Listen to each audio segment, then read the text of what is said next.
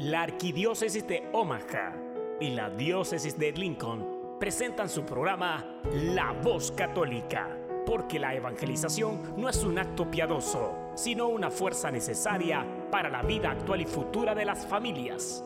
Te invitamos desde ya a escuchar tu programa La Voz Católica. En el nombre del Padre, y del Hijo, y del Espíritu Santo. Amén. Padre amoroso, Padre bueno, te saludamos en esta mañana, dándote gracias por todas las bendiciones que nos regalas día a día. Gracias por todas las experiencias que nos has permitido vivir hasta el día de hoy. Humildemente hoy, Padre Santo, pongo en tus manos a todas las personas que nos están escuchando por, el, por este medio, por el radio, los que nos escuchan a través del, de los podcasts. Especialmente te pido que bendigas sus familias, sus hogares, sus trabajos, sus ministerios. Hay familias que en este momento están pasando por dificultades, por problemas fuertes, que puedan encontrar en ti, Padre Santo, su refugio, su fortaleza, para poder continuar en este peregrinar, este camino hacia, hacia ti, Padre Santo.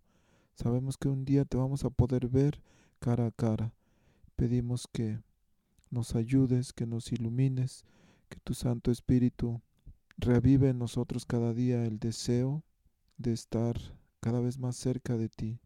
Y esto vamos a poder lograrlo a través de la comunión con tu amado Hijo, a través de la Eucaristía, que es el alimento para el camino. También pedimos la intercesión de nuestra Santa Madre, la Virgen María. Amén. Queridos hermanos y hermanas, pues en este día es un programa muy interesante. Como ya es costumbre, vamos a tener reflexiones para el Evangelio de hoy. También vamos a tener noticias del mundo. Vamos a tener una breve explicación de por qué los católicos celebramos el Día de Acción de Gracias. Y también vamos a tener el testimonio de una joven que asistió al sínodo de jóvenes que acaba de terminar, con un mensaje pues para nuestros jóvenes. ¿Y qué tal si para ir avanzando en nuestro programa comenzamos con la reflexión al Evangelio de hoy? Habla, que tu siervo escucha. Un segmento donde meditaremos las lecturas del día. Pidamos al Espíritu Santo que nos revele la verdad, porque la verdad nos hace libres. Habla, que tu siervo escucha. Hola, buenos días. Hoy, este fin de semana, tenemos en este domingo una lectura más del Evangelio según San Marcos. Entonces, escuchemos al texto. En aquel tiempo, Jesús dijo a sus discípulos, Cuando lleguen aquellos días, después de la gran tribulación, la luz del sol se apagará, no brillará la luna, caerán del cielo las estrellas y el universo entero se conmoverá. Entonces verán venir al Hijo del Hombre sobre las nubes con gran poder y majestad. Y él enviará a sus ángeles a congregar a sus elegidos desde los cuatro puntos cardinales y desde lo más profundo de la tierra a lo más alto del cielo. Entiendan esto con el ejemplo de la higuera. Cuando las ramas se ponen tiernas y brotan las hojas, ustedes saben que el verano está cerca. Así también, cuando vean ustedes que suceden estas cosas, sepan que el fin ya está cerca, ya está a la puerta. En verdad que no pasará esta generación sin que todo esto se cumpla. Podrán dejar de existir el cielo y la tierra, pero mis palabras no dejarán de cumplirse. Nadie conoce el día ni la hora, ni los ángeles del cielo ni el Hijo, solamente el Padre. Hermanos, estamos en una parte del Evangelio que a veces es muy difícil para nosotros porque tenemos que fijarnos muy ah, deliberadamente en el texto. Y ah, estamos al último ah, día, el último día antes de la pasión de Cristo.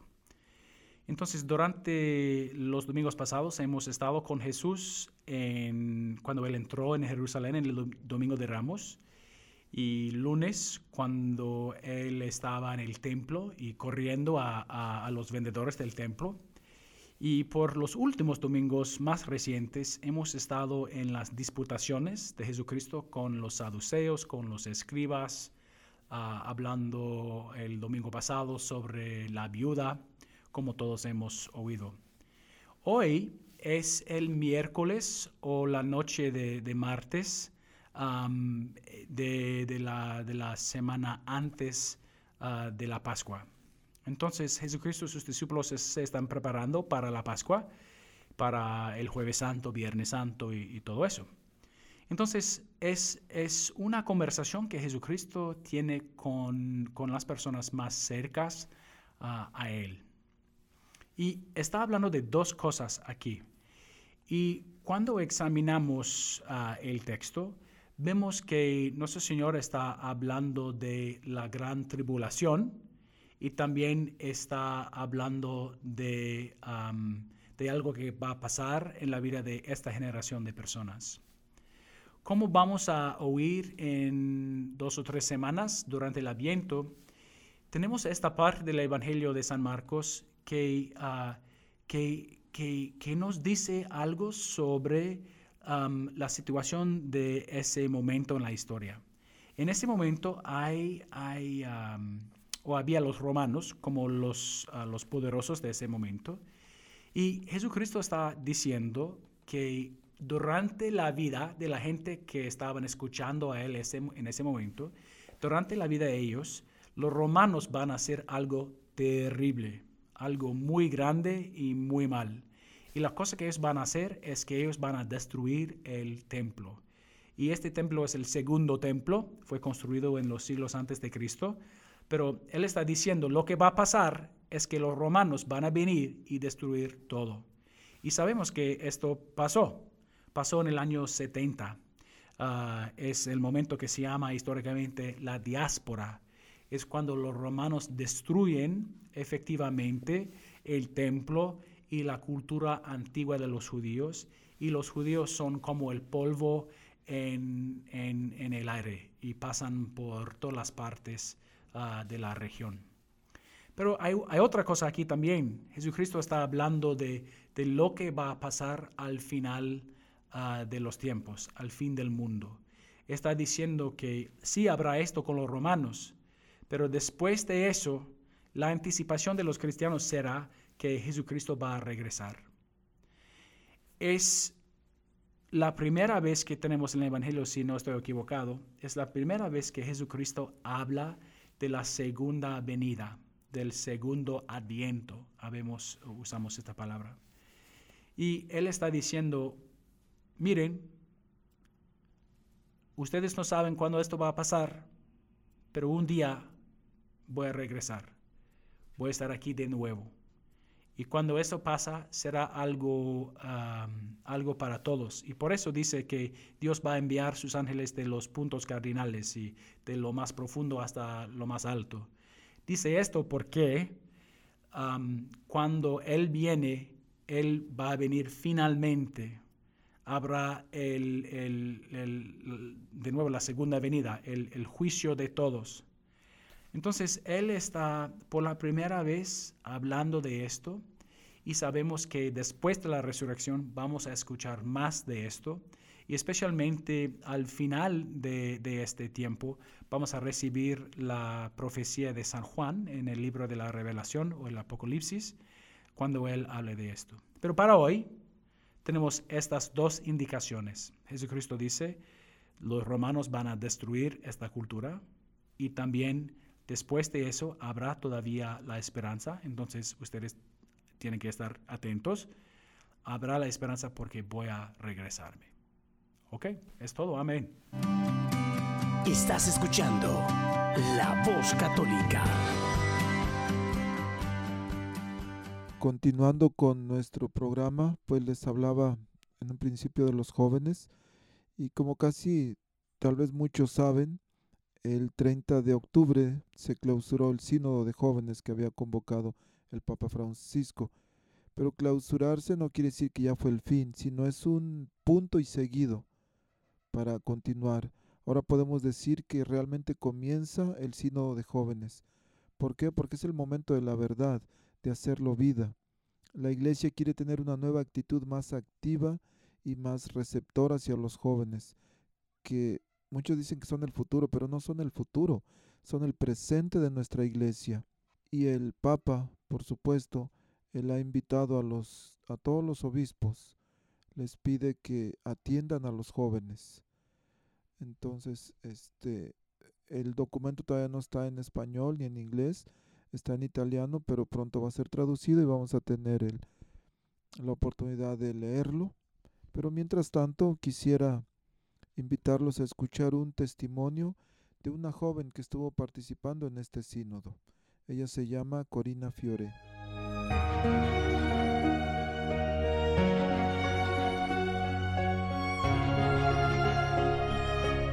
Hola amigos, yo soy Corina Fiore, soy de Guadalajara, Jalisco. Soy una joven como tú, como otros muchos que andamos en esta locura de la iglesia, del amor por Cristo. Estos rebeldes que andamos tratando de hacer cambios en nuestro entorno, en nuestra sociedad para el bien de todos. Soy una joven de 25 años, sí, soy muy joven todavía.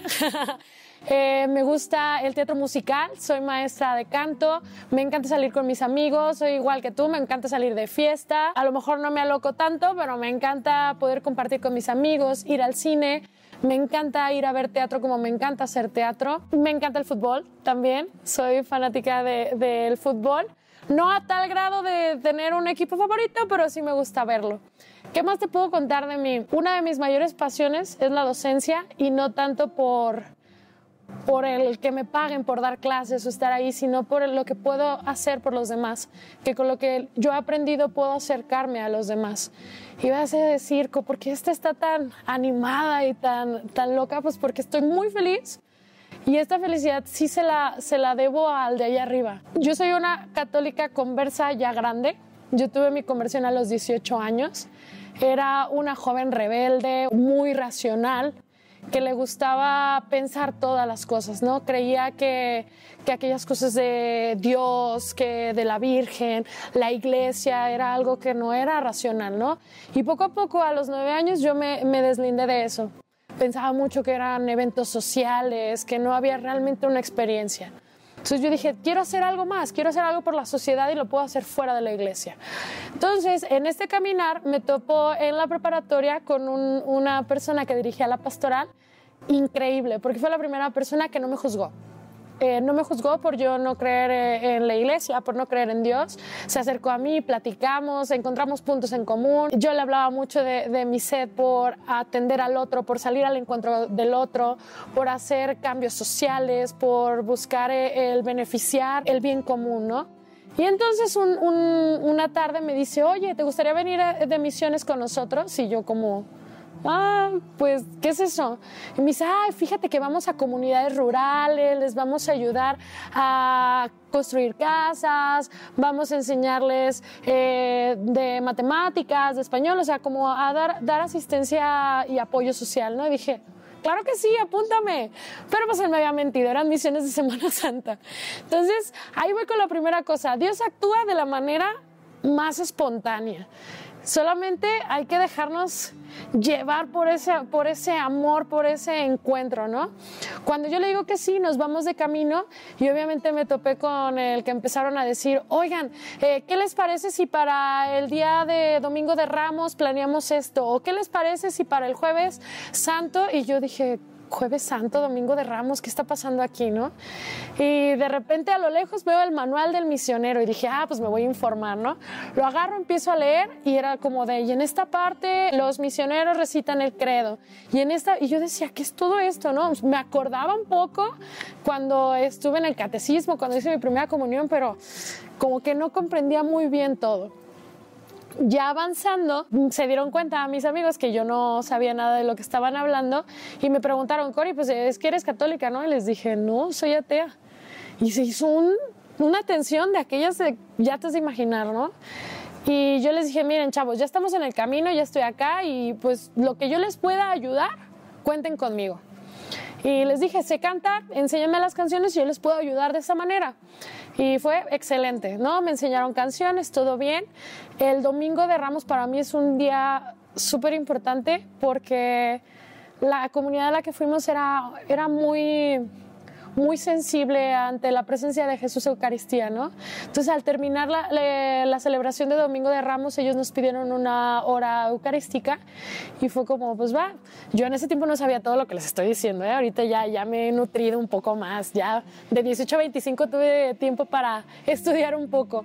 En ese momento me enseñaron una canción que no es católica, es de un cantante cristiano, se llama Cara a Cara, pero la letra tiene una profundidad y tiene una, una importancia en mi historia de, de, conversión, porque estábamos en ese momento, yo estaba en el lugar donde para cantar, la comunidad y uno de mis amigos va por el Santísimo para exponerlo, yo empiezo a cantar y fue un encuentro cara a cara en el momento que yo vi al Santísimo, no te puedo decir claramente qué sucedió, pero mi corazón empezó a sentir como una fuerza tan grande, un, un, un latir de, de, de, esos momentos como cuando estás enamorado, ¿no? Cuando vas a ver a, a, al novio o a la novia, que empiezas a sentir el corazón acelerado, empecé a sentir ese corazón acelerado, pero por una razón, no te sé decir, empecé a llorar.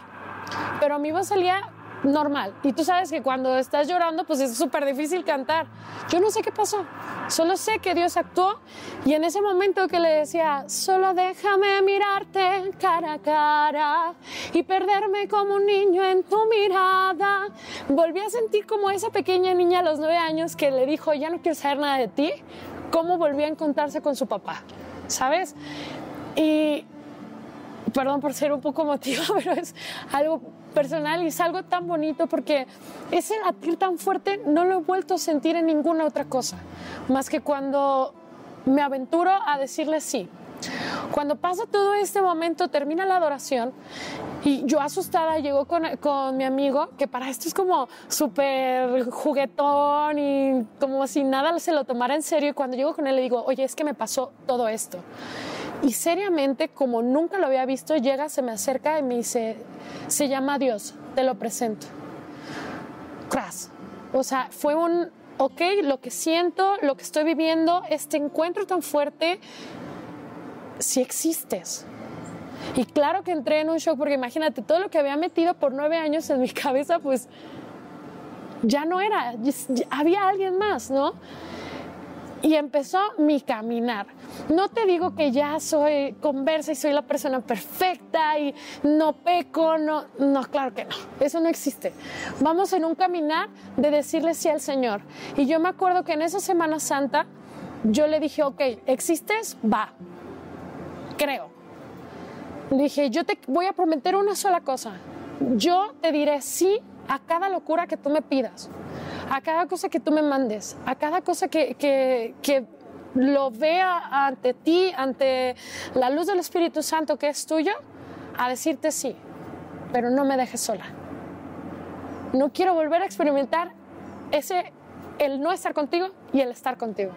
Y así empezó mi caminar. Esa semana fue maravillosa. Eh, me tocó la plática de los jóvenes y yo estaba súper, súper nerviosa porque yo qué les iba a decir a los jóvenes, ¿sabes? Una recién conversa el domingo y que llega el lunes a dar la plática a los jóvenes. No fue, yo sé, lo más propio a todos los que me ven de pastoral y, y esto, pero fue mi experiencia y fue algo maravilloso porque tomé la Biblia y a lo mejor no es lo más práctico ni lo más cristiano, pero dije, por favor ayúdame y ya veré. Abro la Biblia y me toca en el Evangelio de Juan el mandamiento del amor. Y esa semana hablé sobre eso, sobre el amor como la prioridad ante el otro, ¿no? Sobre el amor tan puro, tan lleno que nos está llamando todos los días a nuestra puerta. Sobre esa importancia de amarlo, amarme para amar. Entonces fue algo tan, tan, tan trascendental en mi vida que dije, es esto, ¿no? Ahí empezó mi caminar, obviamente, de decir, ¿y ahora qué hago? Mi primera confesión fue terrible, tenía un miedo, no sabía ni qué decir, ni qué hacer, ni nada. De ahí seguí caminando, eh, entré a un grupo que me enseñó todo lo que ahora sé y estoy eternamente agradecida. Es un movimiento que tiene tronco ignaciano y sabia carmelitana que nos enseña a reflexionar y encontrar a Dios en ese silencio profundo, porque a veces los jóvenes nos da miedo entrar en silencio, ¿no? Y es algo muy bueno porque es una manera de conocerme para conocerlo Entonces empiezo con este rollo, empiezo en, los pequeños detalles, empiezo a comprender que, que, la grandeza está en el dar todo y quedarme con las manos vacías de dártelo todo, Señor. Y no, no solamente ahí con el que ya cree, sino con el que está alejado, con el que tiene heridas, con el que sufre de hambre, porque al final de cuentas estamos llamados a vivir las bienaventuranzas, ¿no? A salir al encuentro. Aquel que sufre, aquel que tiene frío, aquel que tiene hambre, estar ahí con ellos, ¿no? Y pues poco a poco voy caminando en este proceso, encuentro gente maravillosa, amigos sacerdotes, amigos seminaristas, amigas religiosas, amigos no creyentes, amigos creyentes, porque obviamente yo venía de los dos mundos, ¿no? De este mundo que no creía, de este mundo que no cree, perdón, y de este mundo que cree y encontrar la, dónde podemos ir, ¿no? A dónde podemos caminar, eh, que, que, deseamos ambos, ambos mundos lo mismo, ¿no? El amor, que deseamos este bien común, que deseamos eh, un mundo de paz. Y empecé a encontrar como que no solamente era en el movimiento, no solamente era en la parroquia, sino era afuera. Así comencé a dar clases en una academia de modelaje, es una de, de las agencias de modelaje más importantes de Guadalajara y de, de México y ver las realidades de estas chicas, ¿no? Estas chicas que viven a lo mejor en un mundo superfluo que llegamos a pensar, pero que viven sufrimientos, que viven luchas, que trabajan arduamente por llegar a conseguir lo que quieren, pero que no hay quien las acompañe, quien las escuche. Entonces encontré ahí una virtud, ¿no? Puedo ser esa persona que las escuche, puedo ser esa persona que las acompañe, que les dé fuerza en los momentos de dificultad. De ahí empecé en este camino a dar clases y en un momento muy inesperado, me llega un correo de la Secretaría del Sínodo de los Obispos para participar en un presínodo. Si me preguntas, no sabía qué era. No sabía que era eh, la Secretaría de los Obispos, no sabía que era el presínodo, no sabía nada. Yo solamente tenía una carta de invitación. Empiezo a investigar, me doy cuenta que mi director espiritual mandó mi currículum porque le pidieron un currículum de gente que se dedicara al arte y que se dedicara al deporte. Pero fue así, él solamente fue obediente, mandó el currículum, y de alguna u otra forma Dios y el Espíritu Santo decidieron que fuera, ¿no?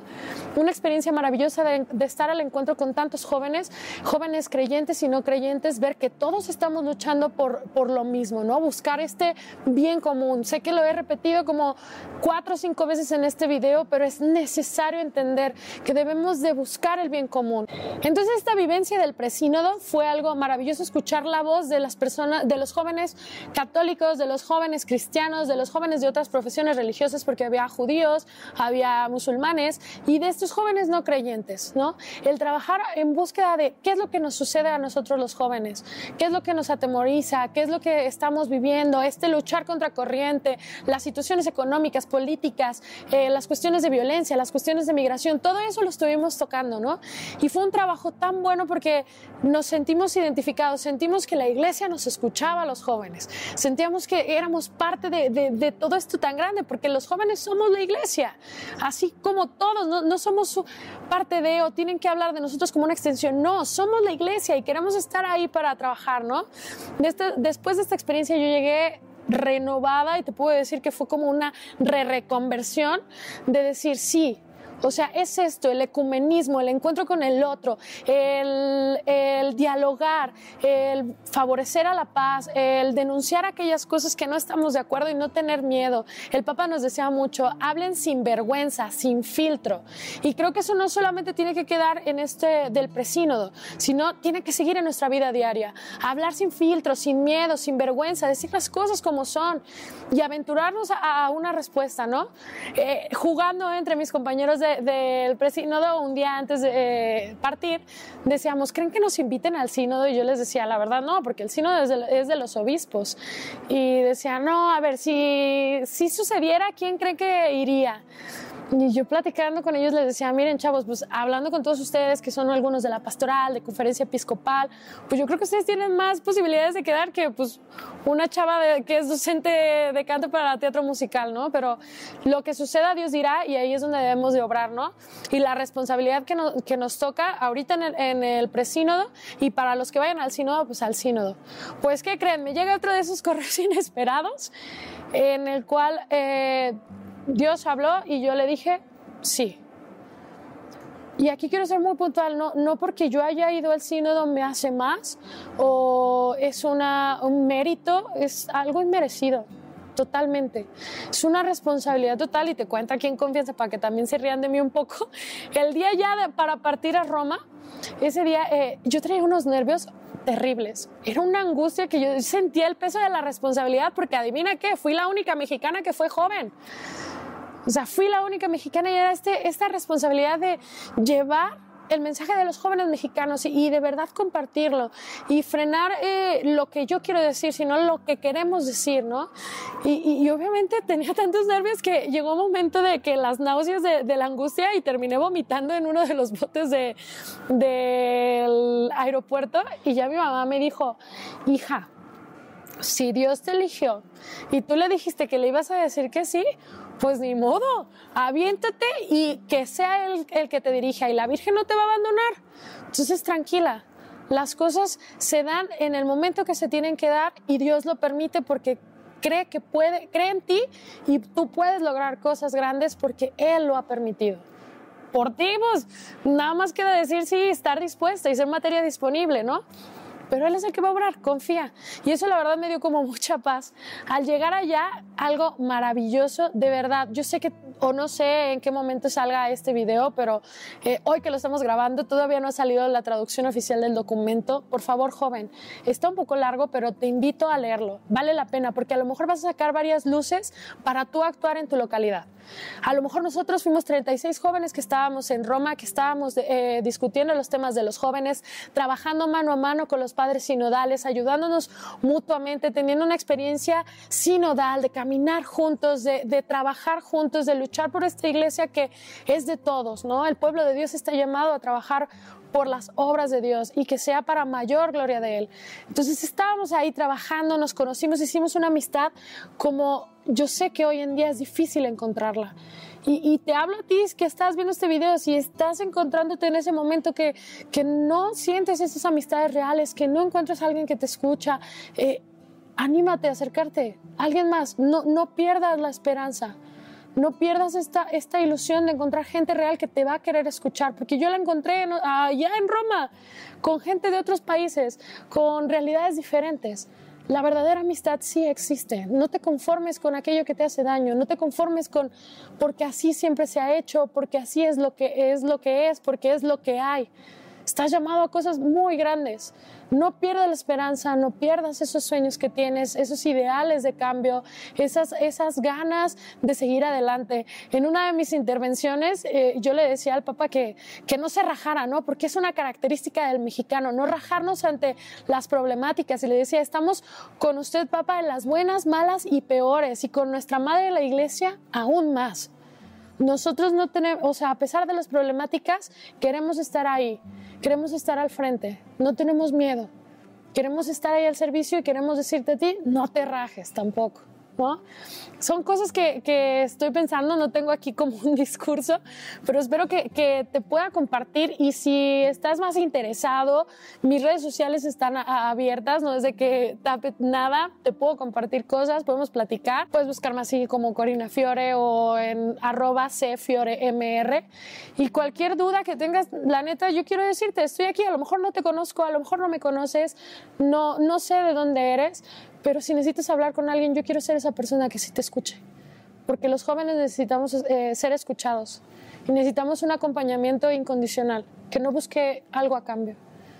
De verdad, joven, con, con ese término de te pido que no pierdas la fe ni la esperanza, aun a pesar de que el mundo esté en caos, aun a pesar de que veas testimonios incoherentes, porque sé que los hay y sé que te han dañado, no pierdas la fe y la esperanza en Dios. Que Él crea en ti, aun a pesar de que muchos no crean en ti. Él sí cree en ti, Él te ama y está ahí para escucharte. Ya vemos muchos que de verdad estamos ahí para escucharnos. No pierdas la fe.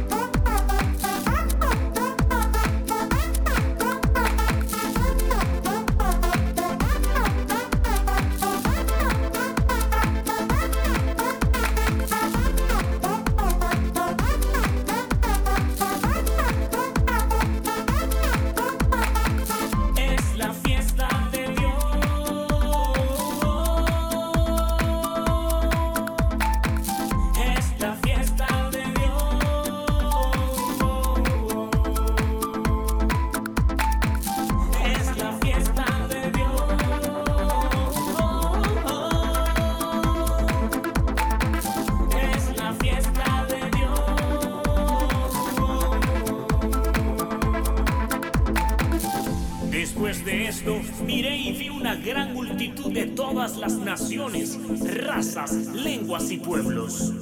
Estaban en pie delante del trono y delante del cordero. Y eran tantos que nadie podía contarlos.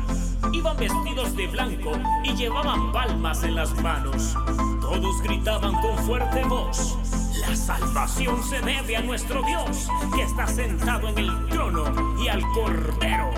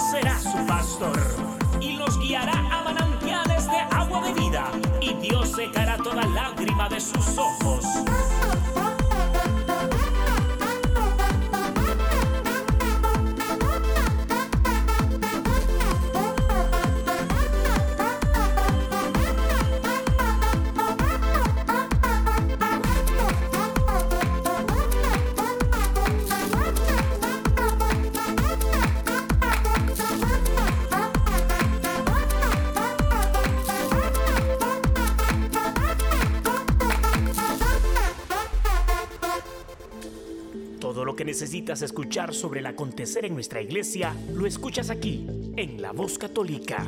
A continuación. Y hace unos días, durante una audiencia en el Vaticano, el Papa Francisco destacó la eficacia de la música y el canto en la misión evangelizadora. El Papa Francisco ofreció una audiencia en el Vaticano a la Asociación Italiana Alumnos del Cielo, un grupo de jóvenes que desde 1968 anuncian el Evangelio con la música y el canto, fundado por Giuseppe Arioni. En el encuentro con motivo del 50 aniversario de esta asociación, el Santo Padre destacó que el trabajo que hacen a través de la música es una herramienta eficaz para la evangelización en el mundo contemporáneo que es capaz de transmitir de manera universal la belleza y la fuerza del amor cristiano. En ese sentido, el pontífice señaló que el canto es un lenguaje que lleva a la comunión de los corazones y les agradeció por difundir un mensaje de paz y fraternidad atravesando todas las fronteras. Sin embargo, les habló también de la necesidad de cuidar la propia vida interior sin dejársela robar por el ruido mundano, sino cultivándola a través de la oración personal y comunitaria, la escucha de la palabra de Dios y la participación asidua en los sacramentos, especialmente en la Eucaristía y en la confesión.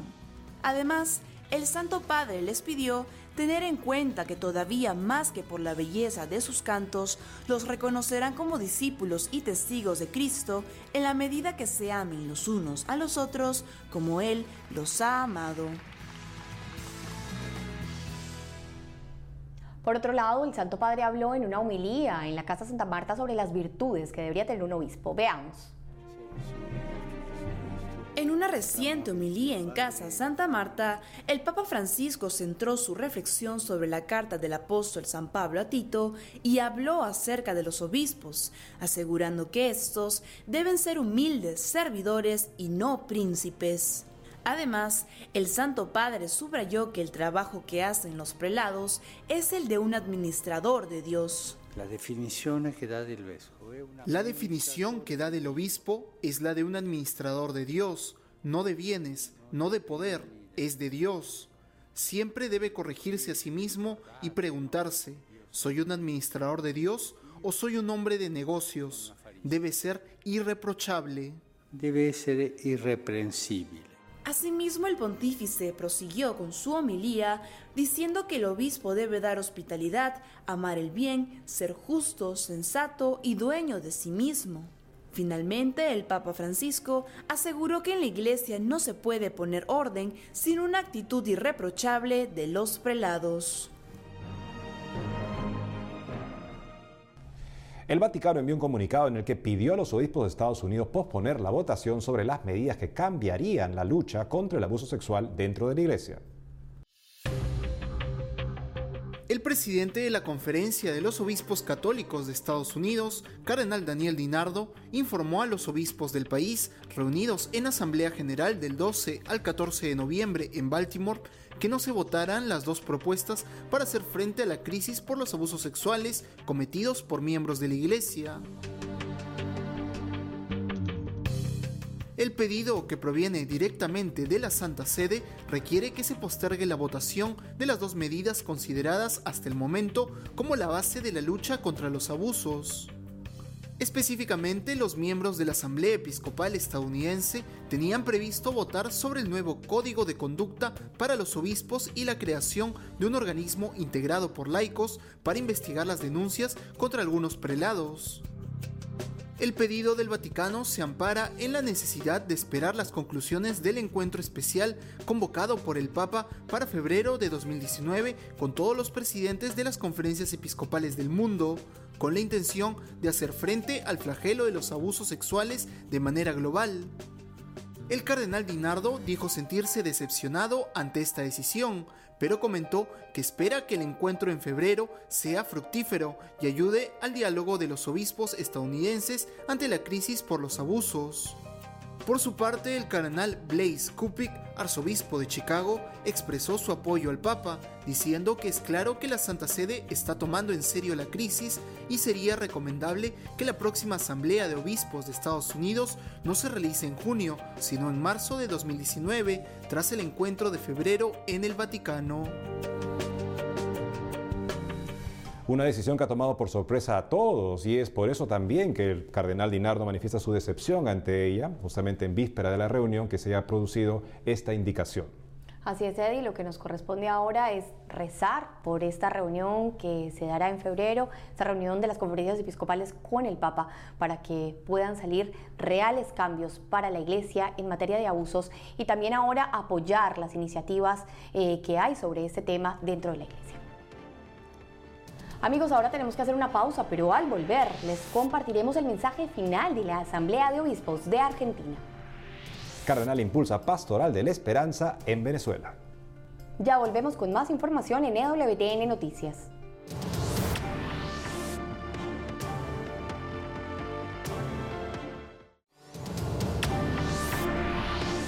Continuamos con más información y los obispos de Argentina concluyeron su 116 asamblea plenaria y enviaron un videomensaje en donde compartieron las conclusiones del encuentro. La Comisión Ejecutiva de la Conferencia Episcopal Argentina concluyó su 116 asamblea plenaria realizada del 5 al 9 de noviembre. Por ese motivo, a través de un videomensaje, Monseñor Óscar Vicente Ojea presidente del Episcopado argentino y obispo de San Isidro, en compañía de la Comisión Ejecutiva, habló sobre algunos de los temas en los que se centró este encuentro. Nosotros cuando miramos el país lo hacemos como pastores. No somos políticos, la iglesia no es un partido político, no es un partido político ni del gobierno ni de la oposición, sino que miramos la realidad desde nuestro ser pastores y como la miramos con la responsabilidad de predicar el Evangelio, y en el centro del Evangelio están los pobres, es natural que nosotros tengamos en este momento de la vida nacional una preocupación particular por tantísimos hermanos que no llegan a fin de mes, por todos aquellos que están fuera del mercado laboral y por los que más sufren. Ese es el lugar de la iglesia y ese es el lugar privilegiado para iluminar desde el Evangelio. En el videomensaje también participan el cardenal Mario Aurelio Poli, primer vicepresidente y arzobispo de Buenos Aires, y Monseñor Marcelo Colombo, segundo vicepresidente y arzobispo de Mendoza. En el video, los prelados enumeran los temas de reflexión en los que centraron su plenaria en la semana del 5 al 9 de noviembre.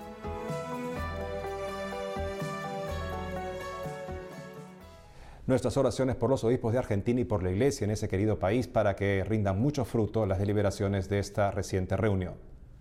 En otras noticias, el gobierno de Estados Unidos restringió el asilo a los migrantes que ingresen al país de manera ilegal.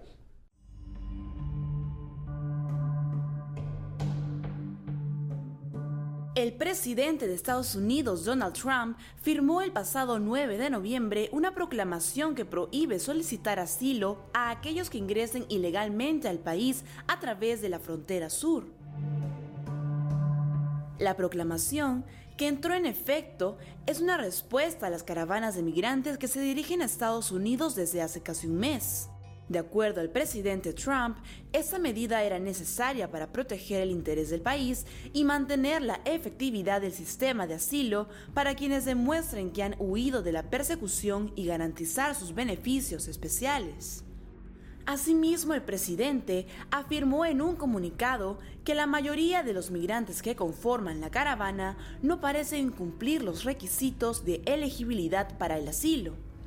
En ese sentido, Trump agregó que la continua migración masiva de extranjeros sin sustento a través de la frontera sur se ha convertido en una crisis que busca quebrantar la integridad fronteriza y abruma el programa de admisiones de refugiados.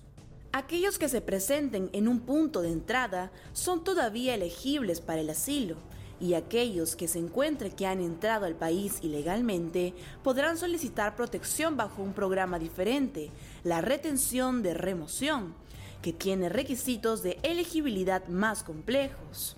La política de asilo debería permanecer en efecto durante 90 días o hasta la fecha en que un acuerdo permita a las autoridades estadounidenses deportar a México a los centroamericanos que hayan ingresado al país.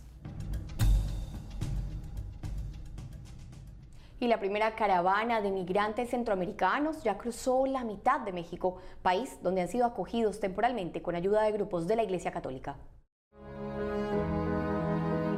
Hace unos días, la primera caravana de migrantes, con más de 5.600 personas, logró cruzar la mitad de México en compañía de la Iglesia Católica. En el camino contaron con la ayuda de un equipo de 20 personas, entre los que se encontraban médicos, enfermeras y psicólogos de los misioneros y misioneras de Cristo resucitado.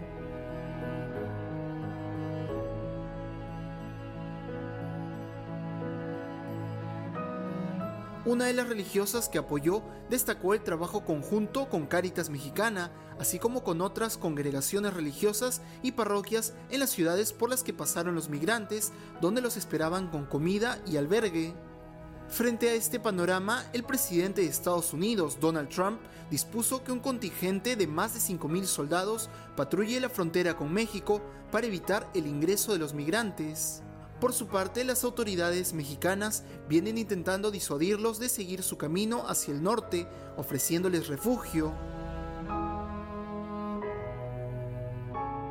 Sin embargo, la mayoría de los migrantes rechazan la propuesta. Detrás de esta primera caravana avanzan otras tres en los estados de Oaxaca y Chiapas.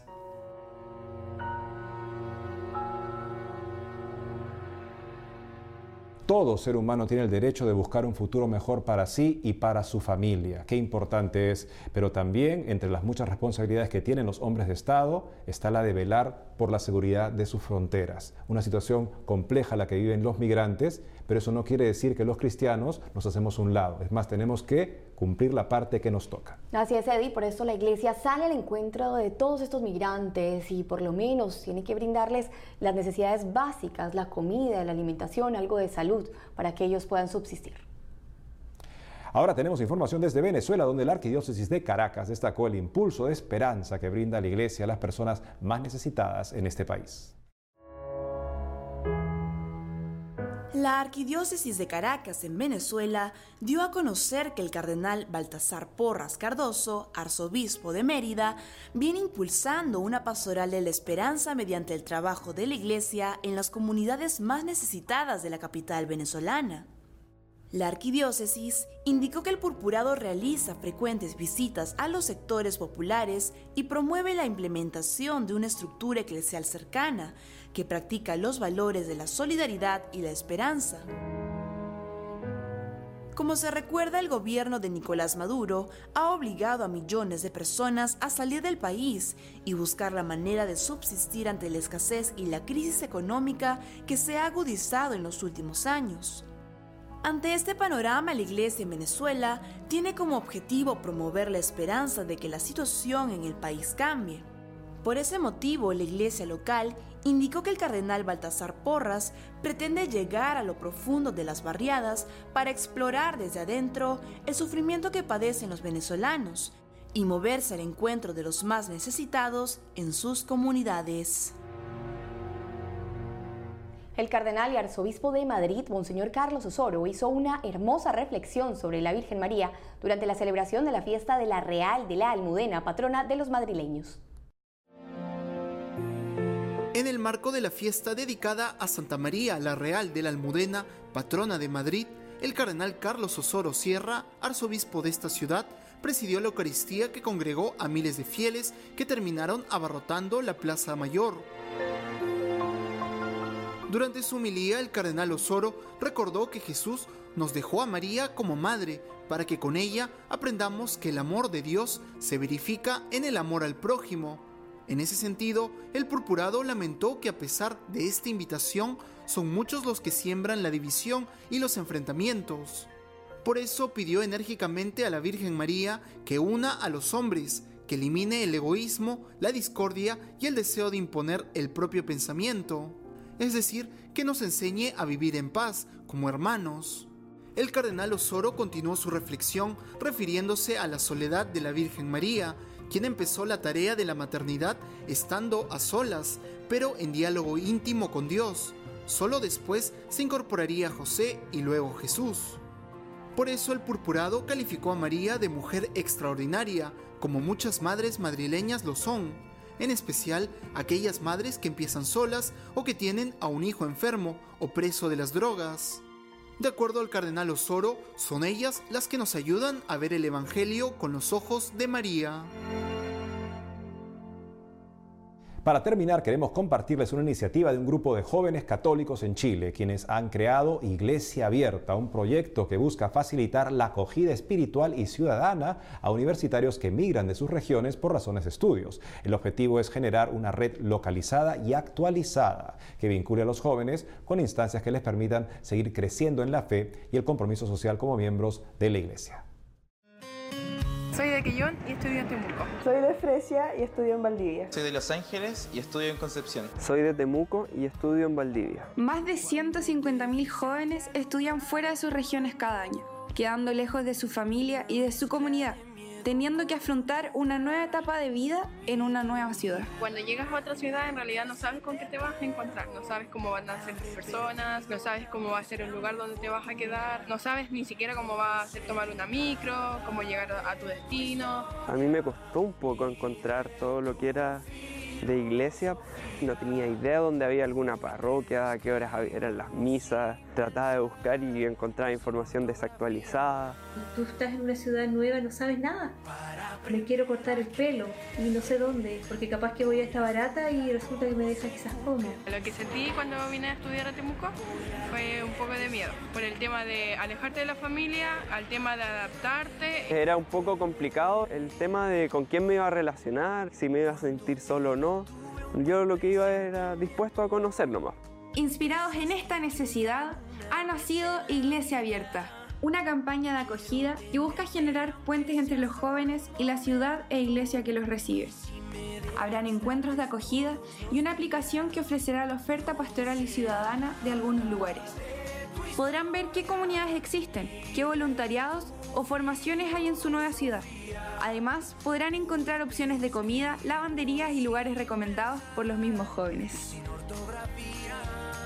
Esta es una iniciativa creada por los jóvenes católicos de Chile. Queremos acoger a estos jóvenes y decirles que no están solos, que tenemos hermanos y que queremos acompañarlos en este camino también de formación universitaria. Estamos ansiosos esperando a los jóvenes que llegan de otras ciudades. Queremos que la iglesia sea una casa común para todos y que Jesús siga en el centro de nuestros corazones. Soy Benito Baranda y los invito a colaborar con esta iniciativa Iglesia Abierta. Lo necesitamos para nuestra iglesia.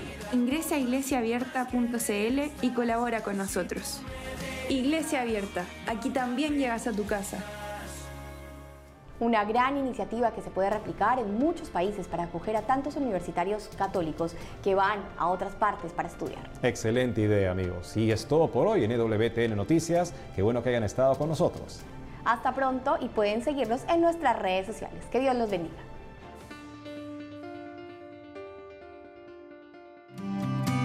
Estás escuchando La Voz Católica. Pues este próximo jueves celebramos el Día de Acción de Gracias y este día nos debe de llevar a recordar que nuestra vida como cristianos católicos es una constante acción de gracias. Encontré un artículo del arzobispo Jorge Gómez, que es el arzobispo de la Arquidiócesis de Los Ángeles, me gustó mucho y quiero compartirlo con ustedes. Es referente al Día de Acción de Gracias. Y dice así, para la mayoría de los norteamericanos, el Día de Acción de Gracias es un día especial, donde ante todo se celebra la unidad familiar. En efecto, las familias se reúnen en Thanksgiving con más frecuencia que en cualquier otra fiesta, incluyendo la Navidad. Y según estadísticas de las tiendas, este es el día en que más comida se consume en el país. Pero además de estos aspectos tradicionales del encuentro familiar y de la gran cena, está también el sentido religioso de esta fiesta, muy presente desde sus orígenes. Según la tradición, los peregrinos celebraron la primera cena de agradecimiento en 1621, junto a un grupo de nativos. El evento quería ante todo dar gracias a Dios por la abundancia de las cosechas en el Nuevo Mundo. Con el paso de los años, esta celebración se convirtió en un evento nacional, finalmente sancionado por el mismo presidente George Washington. Hoy, los católicos celebramos el Día de Acción de Gracias no solo como una fiesta nacional, sino como una fiesta auténticamente católica. Digo que es una celebración verdaderamente católica porque incluso antes de la primera celebración de Thanksgiving en 1621, en suelo norteamericano el 30 de abril de 1598. En Texas, don Juan de Oñate ya había declarado oficialmente un día de acción de gracias, que fue conmemorado con el santo sacrificio de la misa. Oñate hizo lo más propiamente católico, celebrar la Eucaristía, una palabra que viene del término griego eucaristein, y que significa precisamente eso, acción de gracias. En efecto, el Catecismo de la Iglesia Católica nos recuerda que creer en Dios, el único, y amarlo con todo el ser tiene consecuencias inmensas para toda nuestra vida. Esto está en el numeral 222. Y luego agrega que esto implica vivir en acción de gracias. Si Dios es el único, entonces todo lo que somos y todo lo que poseemos viene de Él. ¿Qué tienes que no hayas recibido? Dice San Pablo a los Corintios, su primera carta, capítulo 4, versículo 7. O el Salmo 116 dice, ¿cómo pagaré al Señor todo el bien que me ha hecho? Esta es la razón por la cual, pese a que Thanksgiving no es una fiesta de guardar en el calendario católico, pero el calendario litúrgico de la Iglesia en Estados Unidos lo celebra con la solemnidad de dos lecturas, una del Antiguo y otra del Nuevo Testamento, y con una emblemática lectura del Evangelio de Lucas, el pasaje del Magnificat, pronunciado por la Santísima Virgen María, en la que ella declama una de las más hermosas y profundas acciones de gracias al infinito amor de Dios. Proclama mi alma la grandeza del Señor. Se alegra mi espíritu en Dios mi Salvador, porque ha mirado la humildad de su sierva. porque el poderoso ha hecho obras grandes por mí y su nombre es santo. Esto lo podemos leer completo el texto en Lucas 1, ah, Lucas capítulo 1, versículo 41 en adelante. Aunque la Virgen María lo vivió de manera única y, y privilegiada, todos podemos decir que en nuestra vida, en nuestra familia, en Estados Unidos, podemos elevar nuestra acción de gracias a Dios porque nos ha dado más de lo que imaginamos o merecemos, simplemente porque como dice nuestra Santa Madre, Él ha hecho obras grandes por nosotros y su nombre es santo. Por eso los católicos no solo debemos celebrar el Día de Acción de Gracias con profundo espíritu de oración, agradecimiento y alegría, sino que la celebración de este día nos debe llevar a recordar que nuestra vida como católicos es una constante acción de gracias a través de nuestros actos de la vida cotidiana, que deben todos ellos dar gloria a Dios y de manera especial a través de la celebración de la Eucaristía, que como nos dice el catecismo, la Eucaristía es un sacrificio de acción de gracias al Padre una bendición por la cual la Iglesia expresa su reconocimiento a Dios por todos sus beneficios, por todo lo que ha realizado mediante la creación, la redención y la santificación. Eucaristía significa ante todo acción de gracias. Ya mero empezamos el tiempo de Adviento y a través de este tiempo deseamos prepararnos para recibir el supremo regalo de Dios, su propio Hijo, hecho uno de nosotros, para reconciliar a la humanidad. Pidamos pues de todo corazón a nuestra Santa Madre, la gran agradecida del Señor, para que nos prepare con un corazón lleno de acción de gracias para los grandes misterios de la Navidad. Queridos hermanos, entonces, este jueves que celebramos el Día de Acción de Gracias, qué bonito sería que no sé cuánto tiempo tiene que no nos reunimos a la mesa con la familia y damos gracias a Dios. Hay mucho por qué agradecer. Son muchas cosas las que queremos, sí, pero hay muchas cosas por las que debemos dar gracias a Dios. Las experiencias que nos ha permitido vivir, todo lo que hemos aprendido, las bendiciones que nos ha regalado hasta este día. Ojalá y pudiéramos, en familia, reunidos, con el corazón en la mano, dar gracias a Dios en este día de acción de gracias. Y que nuestra acción de gracias sea un ejercicio continuo, sea un ejercicio diario en cada momento, especialmente que podamos asistir a la Eucaristía. Queridos hermanos y hermanas, que Dios los bendiga y nos vemos hoy alrededor de la mesa en la Eucaristía.